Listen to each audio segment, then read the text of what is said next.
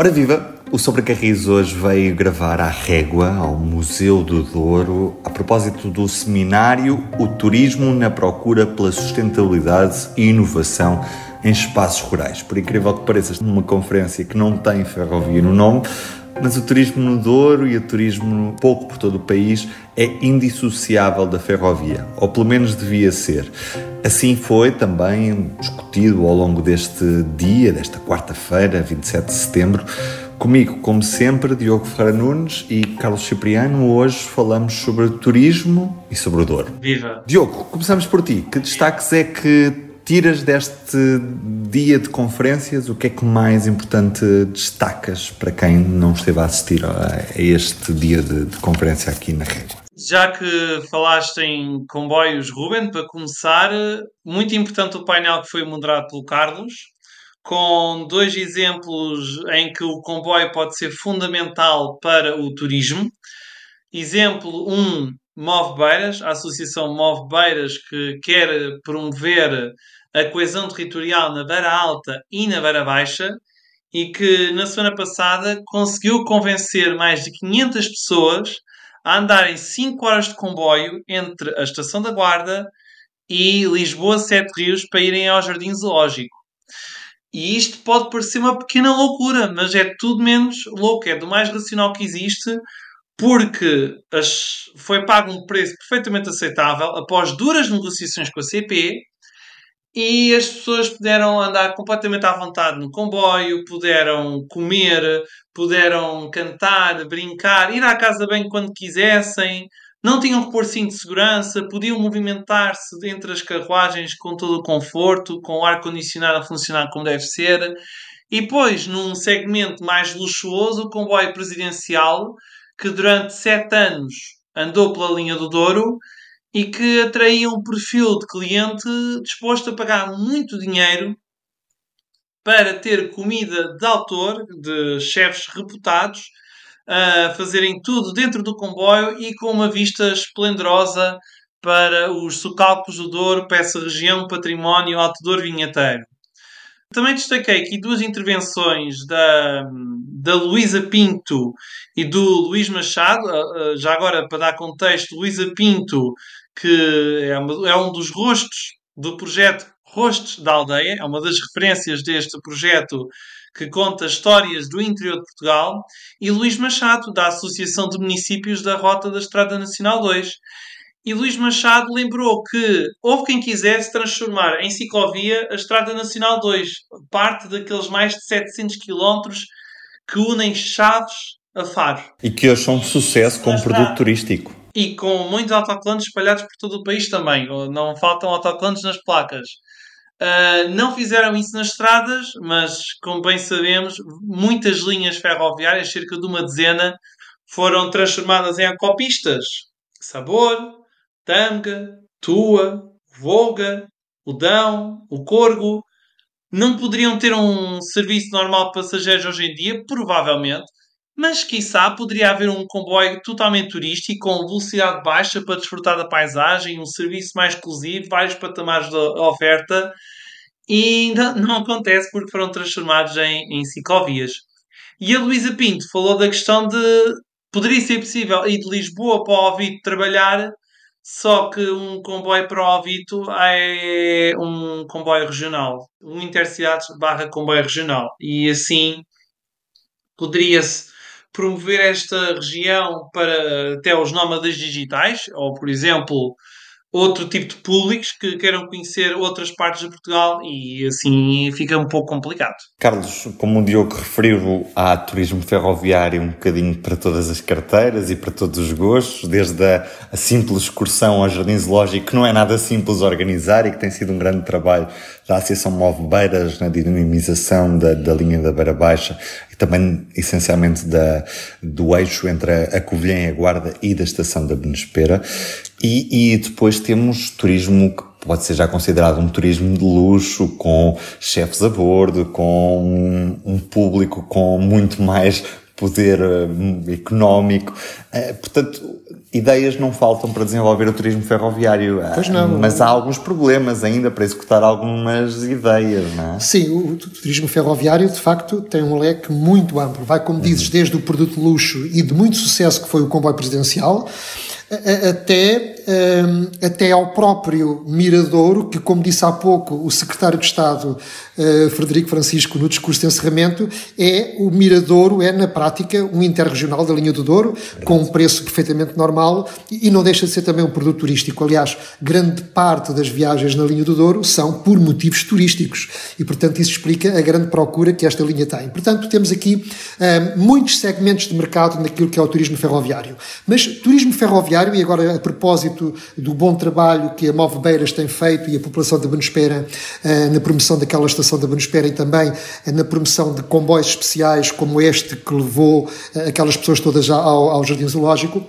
Turismo ferroviário também são os comboios especiais, também são os comboios que são fretados à CP por entidades que querem fazer turismo, ou mesmo que não seja uh, turismo tudo cura, ou seja, se, obviamente que pode ser um município querer transportar uh, séniores uh, para passear, pode ser uma escola organizar visitas de estudo, mas também podem ser sindicatos a levar pessoas para manifestações, e pode ser como aconteceu recentemente nas Caldas da Rainha, e já agora vou partilhar esta história, que é um, um exemplo de más práticas da CPI a esse nível, em que o o município das Caldas da Rainha um, quis levar duas mil pessoas a Lisboa para uma manifestação que vai contestar a decisão da localização uh, do Hospital do Oeste fora da, do Conselho das Caldas. Independentemente do motivo, seja esse ou outro qualquer, o que aconteceu foi que a resposta da CP a esse pedido, depois de ter demorado muito tempo, eh, ficou a um preço incomportável. Só dava uma oferta para um UTD, para 146 lugares, e contas feitas, uh, dava 72 euros por cada passageiro. Bom, eu ainda me questionei se isso incluía serviço a bordo de refeição, eventualmente arroz de lavagante e vinho branco pera-manca, mas não, aquilo era de facto só o bilhete de ida e volta num comboio especial uh, Caldas da Rainha Lisboa. Obviamente, qual foi o resultado disto? Uh, vão ser alugados 40 autocarros que vão levar duas mil pessoas a essa manifestação. Uh, isto é apenas um pequeno exemplo, mas recordo-me que penso que foi há cerca de quatro anos, quando na Taça de Portugal o Caldas chegou às meias finais e jogou com o Vila das Aves em Vila das Aves. Eh, e, portanto, estamos a falar de Caldas da Rainha e de Vila das Aves, duas uh, cidades com uh, estação, estação, estação, ferroviária, não é? E onde os milhares de adeptos que podiam ter ido de uma cidade à outra poderiam ter viajado de comboio e a CP nem sequer respondeu, porque não dizia que era muito complicado, as linhas não estavam eletrificadas e, portanto, nem sequer respondeu. E eu penso que quando a CP eh, faz preços destes a 75 euros por cabeça, de facto, eu penso que isto é uma atitude, lamento dizê-lo, mas é uma atitude preguiçosa, é uma atitude de quem não quer ir ao encontro do cliente. E eu estou a falar só das Caldas da Rainha, também me recordo que há cerca de 15 anos, talvez, a propósito de um grande encontro de Erasmus, de jovens estudantes, quis-se levar 500 eh, jovens estrangeiros de toda a Europa ao Parque das Nações e qual era o melhor modo de transporte das Caldas da Rainha para a Gar do Oriente? Era o comboio, como é óbvio, mas a CP não respondeu, ou não, na altura deu também preços proibitivos e foram todos de autocarro. Para não dizer que também, até no caso da, da o, o Felipe da Movebeiras contou hoje que pediu orçamento para as Jornadas Mundiais da Juventude para levar milhares de peregrinos e a CP nem sequer respondeu. E, portanto, há aqui um trabalho muito grande a fazer por parte da empresa uh, para dar resposta a estes pedidos de turismo ferroviário, mesmo quando a motivação não é exclusivamente turística, pode ser um evento esportivo, pode ser uma manifestação ou pode ser um mero passeio. E, de facto, penso que a empresa aqui. Eu sei que ela tem dificuldades, sei que a frota uh, não tem muitas carruagens, sei também das dificuldades da infraestrutura, mas penso que há aqui pouca proatividade por parte da empresa neste aspecto. Aliás, se nos venderam a ideia, e bem, de que se compraram carruagens em segunda mão em Espanha, que iriam ser injetadas na rede e começaram a ser já injetadas, portanto o parque de carruagens está a aumentar, eu penso que comboios de locomotiva e carruagens são o mais indicado para este tipo de passeios. Mas o que acontece que as que vão saindo de Guifões são injetadas na linha do Minho. E parece que não há aqui uma mancha de óleo a alastrar para o resto do país. Parece que tudo se circunscreve ao Minho e ao Douro. E, portanto, eh, é esse o meu lamento. Depois, eh, segundo ponto eh, deste evento de hoje. É, é, também uma desilusão, é registar um segundo ponto negativo, infelizmente, que tem a ver com o seguinte: eh, no debate que, que moderei durante a manhã, depois de ter ouvido o Gonçalo Castelo Branco falar sobre o presidencial e do, do Felipe Santos ter falado sobre os comboios especiais que a Moveberas organiza, eu, eu ocorreu-me perguntar o que é que se passa com o turismo ferroviário, eh, que entretanto parece que estagnou depois de muitos anúncios. E eu refiro-me nomeadamente ao Volguinha. O Volguinha, o tal projeto que era para ter uma temporada fixa uh, e que depois de terem feito há, o ano passado e há dois anos uh, algumas viagens com muito sucesso, e a CP entretanto. Nós chegámos parou. a andar numa delas. É verdade, e a CP entretanto parou, ou seja, este verão não houve nada, não houve um anúncio, não houve nada, a não ser agora o Presidente da CP neste evento que diz que vai haver uma temporada fixa de dois meses e meio, que vai ser uma experiência melhorada uh, com parceria com o município de Águeda, mas foi muito pouquinho, não disse mais nada. Uhum.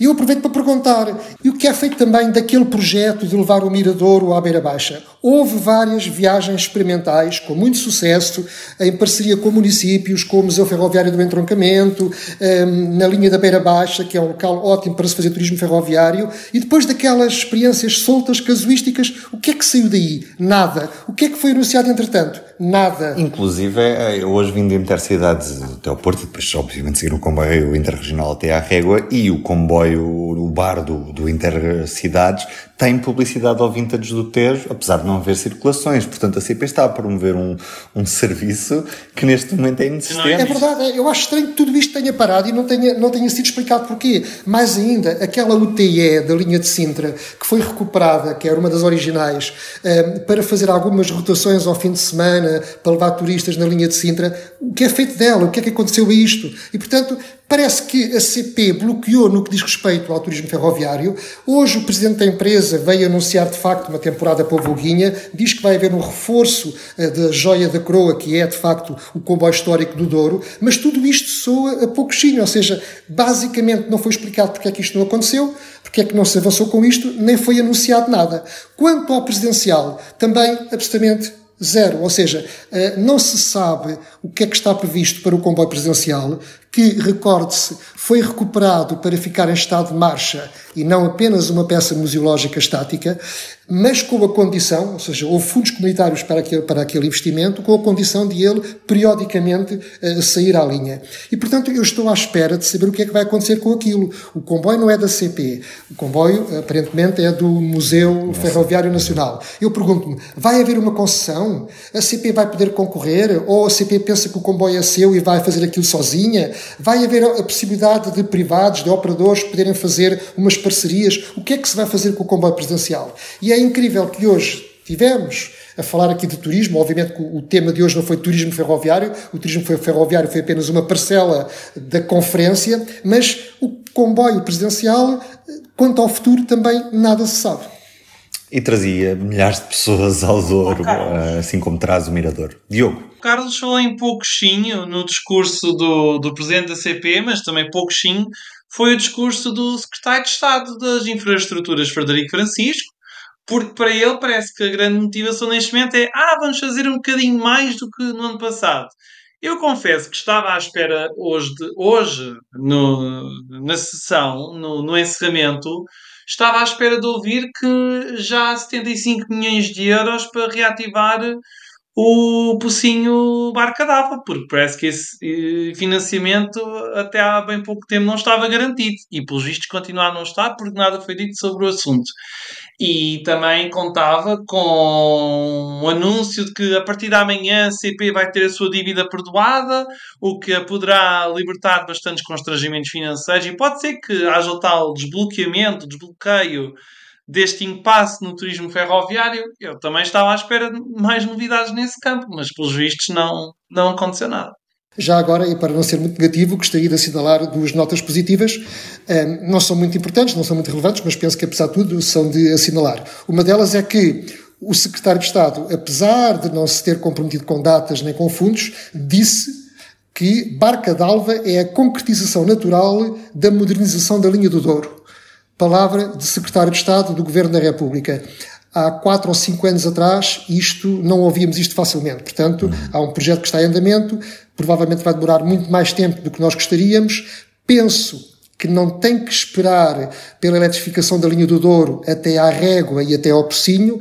Penso que este projeto pode avançar em paralelo com a eletrificação, eh, mas vamos aguardar. Ou seja, tenho muita pena que eh, haja pouca transparência em relação a este assunto, porque ninguém hoje em dia se compromete com prazos e, na minha opinião, isso é uma falha. Também é verdade que eh, Frederico Francisco disse que dava a cara pelos atrasos e que o objetivo do governo era falhar menos. Mas, mais uma vez, tudo isto parece-me muito pouquinho. O segundo, a segunda nota positiva, enfim, é um fé de verro, mas pronto, há aqui uma ideia que parece-me engraçada de agarrarem nove carruagens Schindlers e pintá-las com motivos dos conselhos da região que atravessa, o que me parece muito interessante do ponto de vista do turismo ferroviário. Uhum. Quando um, pouco, um pouquinho atrás, quando falaste da questão dos atrasos nas obras que, que estão em curso, o Diogo nesta quarta-feira traz-nos a notícia que aqui o comboio eletrificado, a, régua, só vai chegar em 2027. E, e, não sei se querem apostar ou não. O Carlos Cipriano gosta muitas vezes de apostar jantares com estas datas. Eu é melhor já não apostar porque já pelos, vistos, pelos vistos vou perder e portanto uh, começo a ter muitas dúvidas em relação à concretização dos prazos. Neste momento, Diogo, na melhor das hipóteses, 2027. Vou relembrar que estamos em 2023.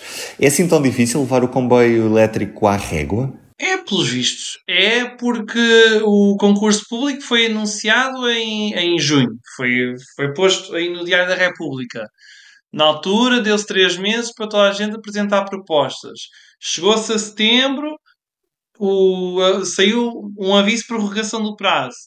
E agora, esta semana, na segunda-feira, mais um aviso de prorrogação do prazo, desta vez por quatro meses. Ou seja, só no princípio do próximo ano já é que vamos ver quem, se realmente há propostas para, para eletrificar o troço Marco Canaveses Régua. Sendo que, pelos vistos, estes prolongamentos, prazos, têm a ver com o facto de haver interessados com muitas dúvidas, muitas questões, a pedirem muitos esclarecimentos. Mas é estranho, porque, tendo em conta que é uma obra que já leva tantos anos, aliás, uh, o primeiro prazo para se eletrificar uh, o Marco Régua era final de 2019. Ou seja, já devia estar pronto há quase 4 anos. E neste momento, na melhor das hipóteses, o primeiro comboio elétrico chega à régua em 2027. Ou seja, a linha do, do Douro, quando começou a ser construída em 1875, o comboio chegou à régua ao fim de 4 anos, em julho de 1879. 150 anos depois, há tecnologia, a engenharia muito mais qualificada e estamos a falar de uma mera eletrificação, demora mais tempo apesar de todo este progresso. Eu até abria aqui um desafio aos nossos ouvintes a pedir para adivinharem quando é que o comboio chegaria à régua, mas eu, eu temo que este concurso se prolongue demasiado no tempo e por isso obviamente não o vamos fazer, até porque temos em curso a data da reabertura da linha da Beira Alta, uh, os nossos ouvintes já apostaram e, e, muitos deles estão a ir perdendo porque o calendário vai avançando no tempo e cada vez são menos os resistentes que deram datas uh, posteriores ao final de 2023. Já agora só referir que em, questão, em relação à linha da Beira Alta e para bom esclarecimento das pessoas que, que participaram do nosso passatempo, um, a ideia é quando é que a linha da Beira Alta reabre completa, ou seja, sim, com sim. eletrificação e com sinalização eletrónica. Não é quando é que a linha da Beira Alta abre para andar um ou dois comboios a diesel. Atenção, essa, essa não é a data que conta, é a outra. Eu gostava, eh, se me permitem, acrescentar mais uma nota que me parece muito importante em relação à sessão de hoje e que, mais uma vez, tem a ver com o turismo ferroviário e, obviamente, quando se fala em turismo ferroviário, a linha do Douro está à cabeça, como é óbvio, não é? E que tem a ver com a intenção que parte da sociedade civil de classificar a linha do Douro como património uh, da humanidade. Uhum. Parece-me uma excelente ideia, uh, vai ser lançado o processo. Nós próprios, uh, faz agora, exatamente, faz agora um ano, na Suíça, tivemos a oportunidade de viajar numa linha que também era património nacional, que era o Bermina Expresso, e portanto eu penso que se a linha do Douro for classificada como, como património da humanidade, parece muito interessante porque vem acrescentar também ao património que é o próprio Val do Douro, que é o Porto, que é Salamanca, que é a Foscoa, e, portanto, de facto, penso que isso tem muito impacto positivo no turismo. Se bem que o Secretário de Estado tinha algumas dúvidas na questão questão do será depois mais difícil fazer obra numa linha do Douro decretada Património da Humanidade? Bom, se andamos a querer ter, se queremos, se queremos arranjar pretextos para mais atrasos, se calhar é possível. Agora, pelo menos haverá o cuidado de preservar o património. Eu recordo-me que o Luís Almeida, presidente da Associação Valdouro, um, referiu os azulejos do Pinhão e a, e a, sua estação, o Pinhão é a estação da sua vida, um, como a, a, segunda ou a primeira estação mais bonita de Portugal. Eu recordo que uh, estações com azulejos há um pouco por todo o país. Eu já agora pus também aqui a brasa à minha sardinha e, portanto, neste caso é a linha do Oeste. A linha do Oeste tem estações lindíssimas, com azulejos lindíssimos. E neste aspecto a IP é um bocadinho bipolar, porque, por um lado, faz um muito bom trabalho no que diz respeito à, à preservação e à restauração e recuperação dos azulejos das estações. Uh, a prova, por exemplo, é que agora, quando as linhas estão em obras, protegem-nos, tapam-nos para, para que, que não saiam danificados. Mas, por outro lado, a IP, quando moderniza linhas, é muito insensível ao património ferroviário e arrasa muita coisa. E se calhar é muito bem-vinda esta candidatura da linha do Douro a património da Unesco, porque se calhar vai obrigar a ter maiores cuidados com a preservação do património ferroviário que existe na linha do Douro. Por vezes, o facto de em Portugal modernizarmos as nossas linhas com atrasos de décadas em relação ao que se fez no resto da Europa faz com que reste, reste, fique património que noutros países já foi destruído e que aqui ainda existe e que pode ser mantido, recuperado e que os turistas podem apreciar muito. E, portanto, a IP, às vezes, na sua onda modernizadora, arrasa edifícios que poderiam ser poupados e depois constrói nos edifícios os caixotes para fazerem estações técnicas para guardar equipamento de telecomunicações e, portanto, se calhar valia a pena olhar para estes projetos com mais calma e aproveitar melhor o património edificado ferroviário e guardá-lo para o futuro, eh, sem prejuízo de que tenhamos linhas eletrificadas e bem modernizadas. Até porque sabemos que em algumas das estações estão a surgir projetos de desalojamento rural, alojamento local e que são particularmente bem sucedidos e, para além disso, tem acessibilidade pelo comboio nas estações que até estão ativas. Nas que não estão ativas, a acessibilidade tem de ser feita de outra maneira. Mas nas que estão ativas, há um programa espetacular que é chegar de comboio, dormir, fazer uma, uma vida em torno daquela estação e depois, quando acabarem as férias, o fim de semana, seja o que for, apanhar o comboio de volta à casa. Portanto, há património que tem de ser rentabilizado e, e para isso é necessário que haja essa vontade também por parte da IP. Diogo. Queria só acrescentar a questão, o que o Carlos estava a referir. Quando nós fomos à Suíça, lá está, voltamos à Suíça, uh, passámos por linhas que são património da Unesco, que foram devidamente modernizadas, inclusivamente os túneis, e continuam a ser classificadas como património. O que é que se fez? Modernizou-se todo o interior e depois, à entrada e à saída do túnel, tem a tal marca, não é? Eh, do passado, de património, de, de algo a valorizar. Portanto, se, mais uma vez, lá está, um convite. Comprem o passo do Interrail, andem pela Europa, vejam o que bom se faz, aprendam e depois tragam esses conhecimentos para Portugal. Não é uma viagem assim tão cara, e pode valer muito dinheiro no futuro. E só mesmo para terminar, queria-vos perguntar, porque como estamos aqui na régua e estamos a falar de, também do turismo ferroviário e da, da chegada do comboio elétrico à régua, quando é que é previsível que se resolva o que temos entre Pocinho e Barca d'Alva, uma vez que pelos vistos também não há prazo para a reabertura, nem, nem sabem que condições é que se vai reabrir, não é? Porque será, será que quando a linha reabrir já haverá eletrificação no Pocinho? Será que vai reabrir eletrificada? Será que o troço entre a Régua e o Pocinho vai ser uma ilha em que o comboio circulará a diesel e depois as automotoras Bimod podem voltar a circular eletrificadas dali para a frente? Como é que isto vai funcionar? Carlos. É uma excelente pergunta, as respostas estão todas em aberto. Eu acho que não há ninguém absolutamente ninguém com responsabilidades neste país na área do, do caminho de ferro que possa responder a essa questão.